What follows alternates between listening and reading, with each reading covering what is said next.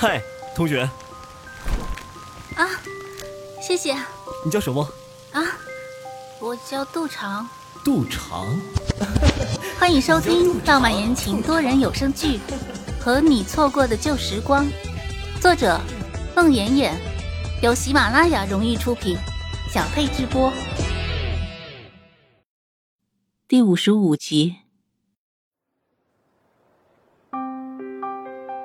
寒假过半的时候，天气也渐渐的暖和起来。杜长欣慰的看到徐子寻居然让向景鹏陪着，在别墅外面的小山上走了走，他的眼睛里也有了些许的灵动，不再是死水一潭。寒假的最后一周，杜长和向景鹏陪着徐子寻复习功课。徐子寻平时功课就很好，杜长在考试时。又抄下了各科的考试题，根据考试的题型，子勋没怎么费力气就复习好了功课。阳春三月开学的时候，向景鹏、徐子寻、杜长一起回到 M 大。杜长能看得出，徐子寻是下了很大的决心，才又一次迈进 M 大的校园。刚刚走到宿舍区的时候。就看见一群人围在公示板面前，小声的议论。杜长挤进去，惊讶的看到公示板上贴着的那张白纸黑字上写的，居然是校方劝退贾成勋的决定。劝退的原因是贾成勋本学期五门必考课和三门选修课全部不及格，经校方研究决定，不予以贾成勋补考机会，直接劝退。杜长看见徐子寻在那张公示决定面前站了很长时间。他不知道徐子寻曾经受到过贾成勋怎样的伤害，也不知道徐子寻面对那张劝退决定的时候是怎样的心情。心思单纯的杜长当然也绝不会想到，贾成勋那次毫无征兆的演唱会的爽约，本来是来约徐子寻的。因为他在六号宿舍楼的舍管处没有喊到徐子寻，恰好看见杜长，就约了杜长。等到快熄灯的时候，他抱着一线希望又来舍管处喊徐子寻，没想到还真约到了。如出一辙般的，他对徐子寻同样提出了保密的要求。第二天，徐子寻早早就被贾成勋喊走了。那时候，杜长还大睡未起。利用 H.E 的演唱会，贾成勋成功的打动了白雪公主一样的徐子寻。从那以后，贾成勋打着和其他众多女孩一样的千篇一律的谈恋爱的名义，暗中和徐子寻交往。性情纯净的徐子寻丝毫没有对贾成勋不定期的约会和偶尔鬼魅一般的出现产生怀疑。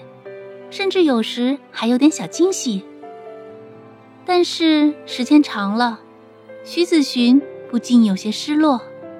贾成勋暧昧的态度和若即若离的方式，让林黛玉一样心思敏感细腻的徐子寻暗自伤神了好一阵子，以至于新年文艺会眼前排练黛玉葬花的时候，感同身受，常常走神儿。杜长当然也猜不到，贾成勋的那首青梅竹马，在诸多个美好的月色下，曾经对着若干个女孩唱过。若不是那晚的卧谈会，徐子寻和杜长一样，都傻傻的被蒙在鼓里。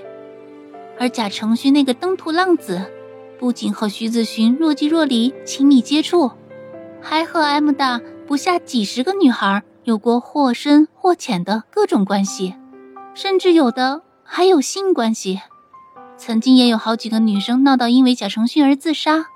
若不是贾承勋觉得杜长不解风情，若不是他不谙男女之事，就凭杜长对贾承勋的那种追星般的迷恋和狂热，因为失恋或失身而自杀发狂的那些女孩中，没准儿真有一个会是杜长。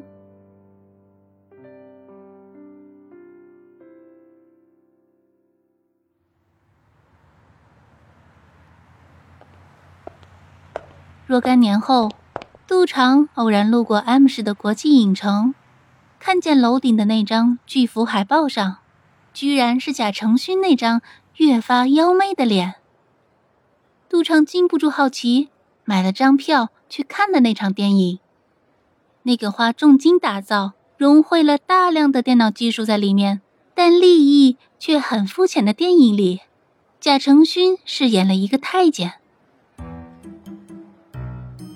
黑暗的电影厅里，杜长时隔几年后再次和贾承勋的那张脸如此近距离的相对。那张脸的眉梢、眼角都是风情，虽然饰演的是个太监，但是依然风流不羁，四处留情。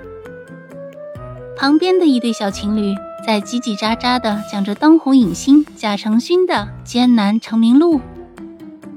觉得学文科不适合自己而主动退学，在酒吧唱歌求生存，偶然被星探发现，通过自己不懈的努力考上了电影学院，凭借精湛的演技一路走到了今天，仿佛在字字写、声声泪，控诉着一个追求理想的年轻人经历的不公平和磨难。那对小情侣中的女孩以当年杜长曾经有过的迷恋，盛赞贾承勋精湛演技的时候，杜长内心不禁黯然失笑。对于贾承勋来说，这样的角色实在不需要太多的演技，本色出演已经足够。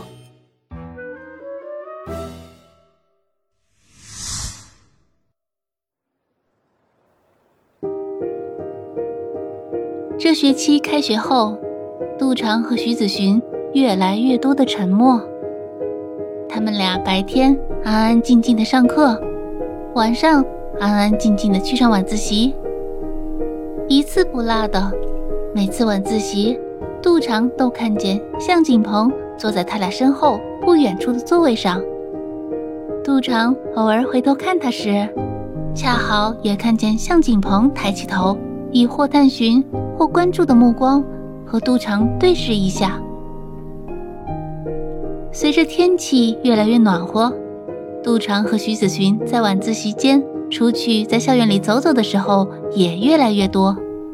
每次，杜长都看见向景鹏远远地跟在他们的后面，一直到他们拿着书包回到寝室。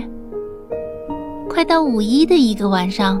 杜长看见徐子寻和向景鹏一起走在宿舍区的林荫路上，徐子寻的脸上出现了很久没有出现过的笑容。杜长长长的出了一口气，在路边呆呆的看着他俩远去的背影，很久很久。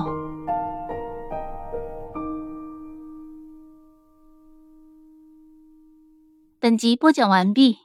感谢您的收听。